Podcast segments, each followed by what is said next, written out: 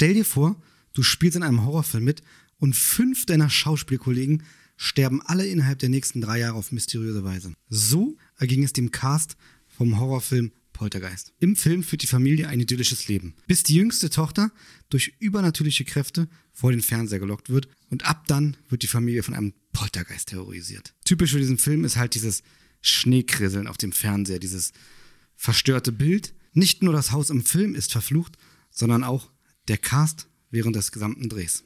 Nachdem eine Garage am Set schon in Flammen aufgegangen ist und keiner weiß warum, wird die Szene gedreht, in dem der Junge der Familie von einer Clownspuppe gewirkt wird.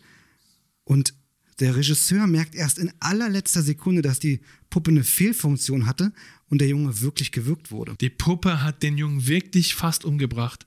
Kann man so sagen, ja. Die eine Schauspielerin, die im ersten Film die älteste Tochter spielte, wurde nach dem Film von ihrem Freund gewirkt.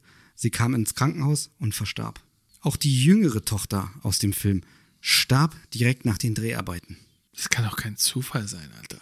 Ja, es kommt noch creepiger. Also sie stirbt im Jahr 1988 in San Diego. Im Film, ersten Teil, hängt an der Wand im Schlafzimmer des Sohnes ein Plakat vom Super Bowl, wo drauf steht Super Bowl 1988 San Diego.